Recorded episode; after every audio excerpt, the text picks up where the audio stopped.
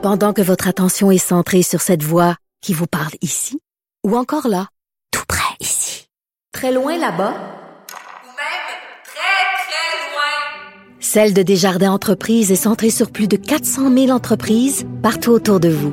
Depuis plus de 120 ans, nos équipes dédiées accompagnent les entrepreneurs d'ici à chaque étape pour qu'ils puissent rester centrés sur ce qui compte, la croissance de leur entreprise.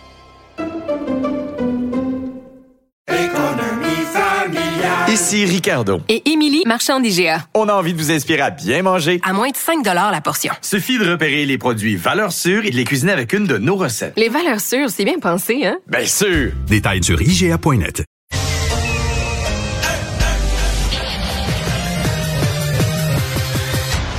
Mario Dumont. Organiser, préparer, informer. Les vrais enjeux, les vraies questions. Mario Dumont. Les affaires publiques n'ont plus de secret pour lui. Cube, Cube Radio. Bonjour tout le monde et bienvenue à l'émission. Bonne fin d'après-midi, magnifique journée. Je crois comprendre que c'est sur la plus grande partie du territoire québécois qui fait beau. Euh, ça va se dégrader, là, si je comprends bien, en s'en allant vers la fin de la semaine. Profitez-en. Euh, c'est Carl qui est là aujourd'hui pour les nouvelles. Bonjour Carl. Et euh, d'abord, tu vas nous défaire une nouvelle d'hier là pour ce qui s'est passé à Laval, Ben qui oui. était un braquage domicile avec un, un cas spectaculaire de légitime défense qui avait conduit à un décès. Euh, c'est plus l'histoire que les policiers et les procureurs travaillent aujourd'hui. Ben pas du tout, euh, Mario. Et c'est fascinant euh, de voir cette histoire-là évoluer. Alors, ce qu'on pensait était être un cas de légitime défense à Laval s'est traduit par des accusations contre un ancien Meurtre deuxième. meurtre deuxième degré euh, contre un ancien combattant en arts martiaux, Icho Larenas. Euh, donc c'est un homme de 42 ans qui était à Laval depuis quelques mois. Mais là, on, euh, on sait plus qu'est-ce qui est vrai. Ben Est-ce qu'il y a eu carrément aucun braquage de domicile? Est-ce que c'est carrément un meurtre on a inventé un- Ben, ça, une là. pièce de théâtre autour? Ou est-ce qu'il y a une partie qui existait? On ne sait plus trop, là. À l'origine, on disait qu'il avait été séquestré chez lui et qu'il Pendant avait plusieurs réussi, heures, ça, qu'il avait puis ouais. réussi à se défaire puis avait poignardé un, un de ses assaillants jusqu'à la mort. Ben là, euh, les policiers ont trouvé des indices qui disent, écoutez, c'est pas tout à Pas fait ça exactement passé. ça. On va en reparler. Et tout de suite, on va aller rejoindre l'équipe de 100% Nouvelles et Julie Marco. 15h30, c'est le moment d'aller retrouver notre collègue Mario Dumont. Salut Mario. Bonjour. Lendemain de fusillade, tuerie de masse dans une école primaire aux États-Unis, le dernier bilan fait toujours état de 19 enfants qui ont été tués. Deux enseignants également qui ont été tués. Euh, la question qu'on se pose, est-ce que cette fois-ci, ce sera l'électrochoc assez fort pour convaincre les élus républicains de, de mieux contrôler les armes à feu? On va écouter ensemble une partie de la réponse du gouverneur du Texas, Greg Abbott, qui est un républicain. There was no known mental health history of the gunman. Anybody who shoots somebody else has a mental health challenge, period. We, ha- we as a government need to find a way to target that mental health challenge and do something about it. Alors, pour les républicains, il n'y a pas de problème d'armes à feu. C'est plutôt un problème de santé mentale. En même temps, on dit, c'est très contradictoire, que le tireur n'avait pas d'antécédent de problème de santé mentale, Mario. Non, mais il était tellement, il venait d'avoir 18 ans. là. C'est, le jeune, c'est, c'est plein de questions. Le jeune a eu 18 ans, il n'y a plus la date exacte, Ouais. ça fait quelques jours, deux semaines, et, et le jour de ses 18 ans, donc le jour où il a, il a tourné 18 ans, il est allé dans un magasin, il s'est acheté non pas un, mais deux fusils d'assaut, deux AR-15, quelque chose comme 400 munitions. Problème de santé mentale ou pas, il y a une question fondamentale qui se pose. Qu'est-ce que tu fais avec ça? D'abord, qu'est-ce que tu fais? Ben, moi, je sais, là-dessus, là, je suis loin des Américains. Pour moi, c'est du matériel militaire. Je dire, je comprends un agriculteur qui a un fusil d'épaule ou un chasseur qui a un fusil d'épaule euh, pour euh, éloigner un coyote ou bien pour tuer un chevreuil. Je comprends bien ça, là. Puis je comprends qu'il ne veuille pas s'inscrire à un registre. les réticences qu'on avait au Canada, c'est un tout autre débat.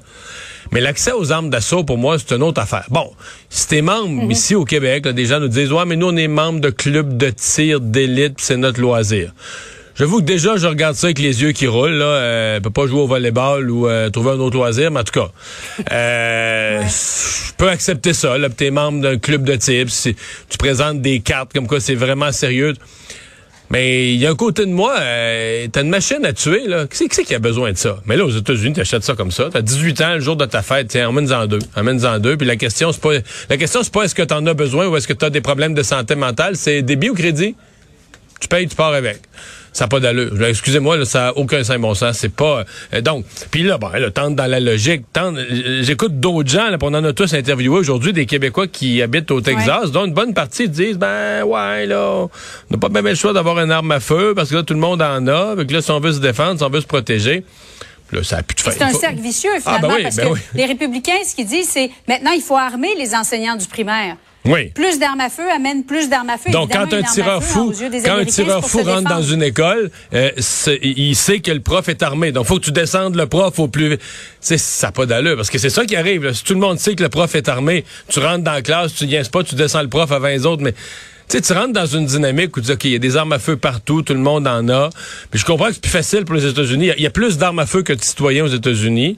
Euh, C'est plus facile de remettre la pâte à dents dans le tube au point où ils en sont rendus. Mais euh, non seulement il y a rien qui va changer, mais ce qu'il faut voir, c'est que les républicains, sur cette question-là, ont beaucoup peaufiné leur discours. C'est qu'ils se sont rendus compte que dans Sandy Hook, euh, il- les premiers jours, euh, tu sais, ils parlaient de prière puis de solidarité avec les victimes et laissaient donc un, un discours monter, une colère contre le trop grand nombre d'ar- d'armes à feu monter. Alors là, maintenant, ils font des conférences de presse là, dès les premières heures pour dire il n'y en a pas de problème, peu importe la gravité, peu importe le nombre de décès, peu importe que ce soit des enfants, on, on coupe, le, comment dire, on, on, on coupe l'herbe dès qu'elle sort de terre. On, on veut même pas que le débat parte, donc on dit tout de suite non, il n'y a pas de débat, il n'y a aucun débat sur les armes à feu. Donc le discours des républicains là-dessus, c'est même, on pourrait dire, euh, euh, raffiné là, euh, pour jamais laisser entendre ou jamais que personne ait la, la, possibilité, la perspective qu'un débat sur les armes à feu sauve. Il y a quand même un débat qui est ouvert là, et où une forte proportion des Américains sont d'accord sur l'accès à certaines armes pour les problèmes qui ont de ça, des, des gens qui ont des problèmes de santé mentale, où là, même chez les républicains, on dit les trois quarts, là, en sondage, des sondages scientifiques, les trois quarts des républicains disent, ouais, ça, euh, c'est sûr que des gens qui ont un problème de santé mentale, qui vont chercher un- s'acheter une arme à feu euh, semi-automatique, c'est inquiétant. Mais, Sauf que le tireur n'avait pas de, de, bon, de problème de santé mentale. Évidemment, oui, après ce qu'il a fait, euh, après ce qu'il a fait, on peut se dire, évidemment, il était pas normal, mais il n'y avait pas d'antécédent de problème de non, santé le mentale. précédent en avait. À Buffalo, à Buffalo, il y a 10 jours, par exemple, lui, Oui. euh, il était suivi en psychiatrie à 17 Crime ans, puis à raciste, 18 ouais. ans, il était allé s'acheter une arme à feu. Non, c'est pas une garantie contre rien. C'est ça, euh, dans- ça revient à ma première question. C'est qui a besoin de ça? Qui, le jour de sa fête de ses 18 ans, euh, a, a besoin d'une façon urgente et avec pertinence d'aller s'acheter des fusils de ce calibre-là avec autant de munitions? Et si c'était le cas, est-ce que ça devrait pas être mis... Est-ce que c'est pas le genre de processus au minimum là, qui devrait être mis sur la sellette? Tu t'inscris pour en acheter. Et puis là, euh, t'expliques tes besoins, euh, tu prouves ton appartenance à un club de tir, tu fais certifier par le club de tir que euh, t'as bel et bien été formé. Tu sais, un minimum d'encadrement, que tu pars pas avec des armes, tu pars pas avec des armes qui ont été conçues, fabriquées au départ pour l'armée, puis tu t'en vas avec ça chez vous, puis t'es un... Tu sais, je veux dire, personne, c'était un une espèce d'isolé, euh, personne trop ce qu'il pense, qui a fait des menaces, voilà un peu sur les réseaux sociaux, puis finalement tu te retrouves avec deux fusils d'assaut. C'est- euh, une société qui fait ça court après troupe. De toute façon, les États-Unis, euh, c'est triste à dire, mais sont complètement isolés sur Terre. Il n'y a pas d'autres comparatifs, il n'y a pas d'autres peuples qui ont... Les États-Unis ont presque le nombre de morts par arme à feu annuellement d'un pays en guerre. A Ben, c'est il y pas a- mal ça, moi, je trouve, un pays en guerre, là, en ce moment. Là. Techniquement, Euh, c'est pas un pays en guerre, mais ouais, ouais. Mais il n'y a, Oui, oui. y a pas d'équivalent. le deuxième Ouais. pays qui a, euh, après les États-Unis, qui a le plus d'armes à feu par habitant, c'est le Yémen, qui est en guerre. Mais loin derrière, là, loin À derrière. J'allais dire, Mario, à moindre échelle à Montréal, on sait que Montréal là, est aux prises aussi avec un problème de violence. Hier, même jour que la fusillade aux États-Unis, et à peu près au même moment, euh, on a appris qu'il y a trois personnes qui avaient été poignardées, dont un ado de 14 ans. Il y a des projectiles qui ont atterri, qui, sont, euh, qui ont terminé leur course dans une garderie. Heureusement, elle était fermée. Il y a la mairesse qui continue de, de marteler au gouvernement fédéral, ça prend un contrôle plus serré des armes de poing. Mario, jusqu'à quel point le fédéral est responsable de ce qui se passe à Montréal, où c'est devenu pratiquement quotidien, là, ce qu'on a vu hier? C'est sûr que le fait que la frontière soit une passoire sur ces questions-là, c'est une responsabilité fédérale et euh, un point où ils font pas leur travail. Mais il y a un problème aussi à Montréal. Je- Est-ce que c'est les policiers? Est-ce que ce sont les nouvelles règles qu'on a euh, imposées aux policiers? Euh, en matière d'interpellation, une chose certaine, il y a très peu d'arrestations. Sincèrement, Julie, comparé au nombre d'événements qu'on vit, il y a très, très peu d'arrestations. Euh, exemple, les attaques par arme blanche là, au couteau. Là. Euh, il y a fort à parier que les, les, les, les gens, quelqu'un, c'est des gangs rivales, quelqu'un connaît quelqu'un. Il y a très, très, très, très, très peu d'arrestations. Où les policiers sont discrets, font des arrestations sans nous le dire, mais ça m'étonnerait. D'habitude, ils sont assez fiers quand ils font des bons coups de filet. Mais moi, je suis euh, vraiment... Parfois, là, on va entendre dans des dossiers d'armes à feu et autres, on a fait une perquisition, arrêté une personne. Mais le ratio entre le nombre d'événements et le nombre d'arrestations, c'est... euh, en fait, c'est au cœur de l'histoire parce que ça nous dit que les gens qui commettent ces crimes-là se sentent vraiment très, très, très confortables, très... Personne court après nous. D'ailleurs, c'est pour ça qu'on agit de moins en moins la nuit, on agit en plein jour. On, se- on semble vraiment confiant que la police n'est pas une menace, n'est pas un, danger. Ils n'ont pas les outils, ils n'ont pas ce qu'il faut. Euh, ils nous interpelleront pas, on va pouvoir agir tranquille. Euh, autre sujet maintenant, euh, ça a été confirmé par le ministre de la Justice fédérale, David Lametti. Ottawa va participer devant la Cour suprême à la contestation de la loi 21. Pour ce qui est du projet de loi 96, bon, euh, c'est pas aussi clair, mais on dit qu'on est quand même, on a quand même des craintes sur la mise en œuvre de cette loi-là par rapport aux immigrants, services de santé, à la justice aussi. Et dans la loi 21, on dit c'est pour défendre les minorités. Mario, quel message s'envoie ça au Québec? Ben, en fait, euh, d'abord, il n'y a pas énormément de surprises. hein. Monsieur Trudeau, euh, Monsieur Trudeau a fait une campagne électorale à éviter cette question-là, à patiner en disant on verra. Mais la dernière campagne avait quand Ouais. même été plus claire. On sait que le gouvernement, que le gouvernement fédéral est complètement contre ces euh, toutes les, les, les lois, là, mettons, en matière de laïcité. Donc, c'était euh, c'était quand même une chose, un phénomène assez connu, une réalité assez connue. Et là, maintenant, c'est confirmé. Euh, c'est sûr que si le fédéral attaque tout, là, toute la loi sur la laïcité, toute la loi sur la protection de la langue française, je veux dire, le message ultime qui va être entendu par les Québécois, ben c'est si on est pour défendre euh, euh, l'identité, la laïcité, la langue, etc., ça va devoir se faire en dehors du cadre canadien. Ça va finir par être ça. Le message, l'idée que le Canada est une fédération qui donne à chacun de ses membres assez de souplesse euh, pour s'occuper de ses particularités. Dans le cas du Québec, c'est une énorme particularité, la, la, la, la différence linguistique et le fait que cette langue-là doit être protégée à cause de son statut très minoritaire en Amérique du Nord. Alors, si un jour on nous dit, écoutez, dans le Canada, c'est impossible, ça ne peut pas se faire dans le Canada, ce sera un gros message aux Québécois, mais on n'est pas rendu là. À suivre, donc. Merci beaucoup, Mario. Bon après-midi à toi. Au revoir.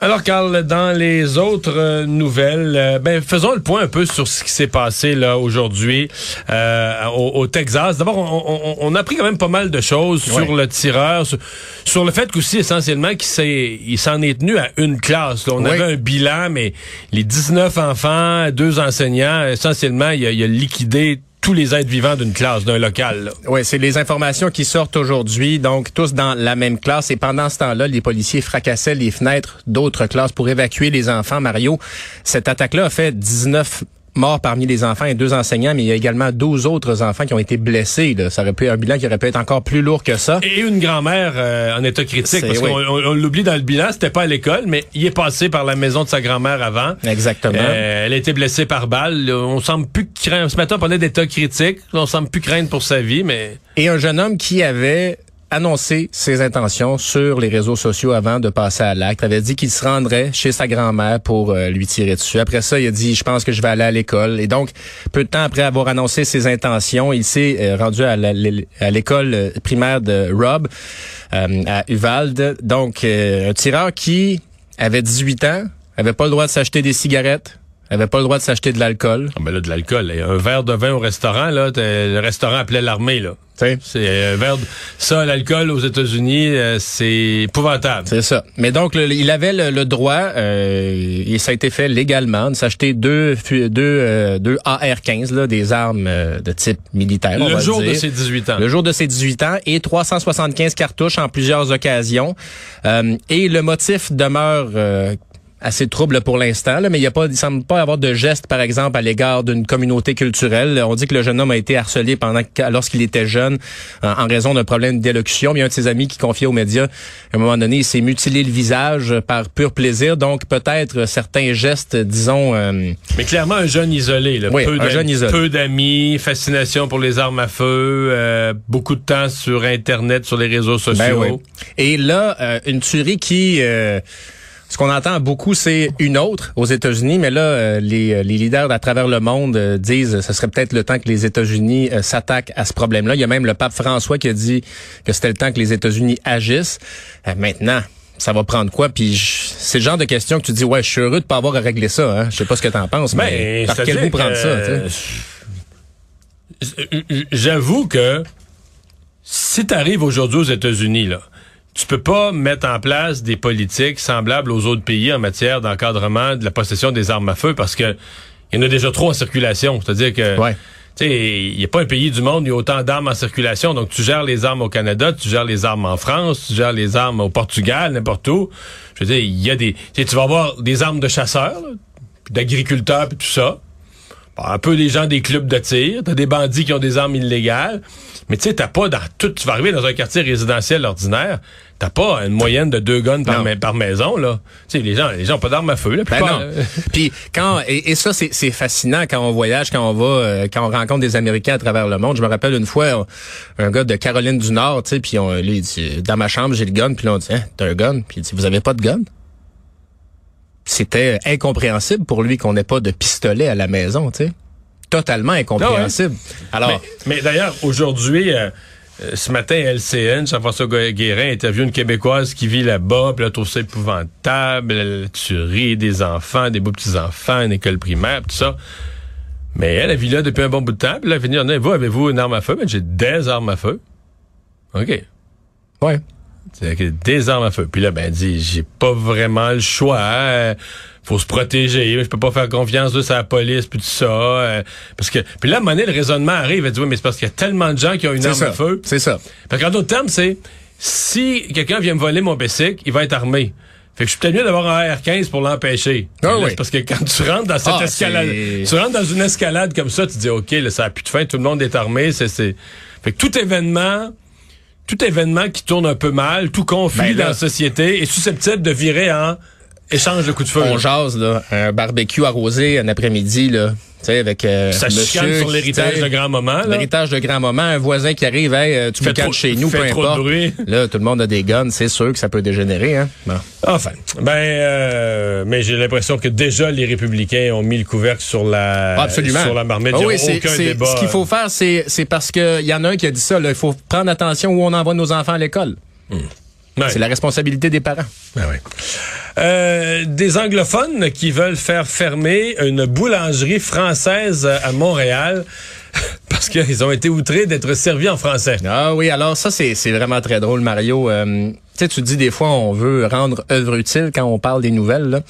Euh, Jérôme Moutonnet, donc, qui tient le- la brioche dorée à Westmount, il a demandé à une cliente ben à anglophone... Westmount, on n'entend presque plus d'anglais. C'est Ben, l'enfer. là. Les, les anglophones de Westmount doivent sauver leur langue.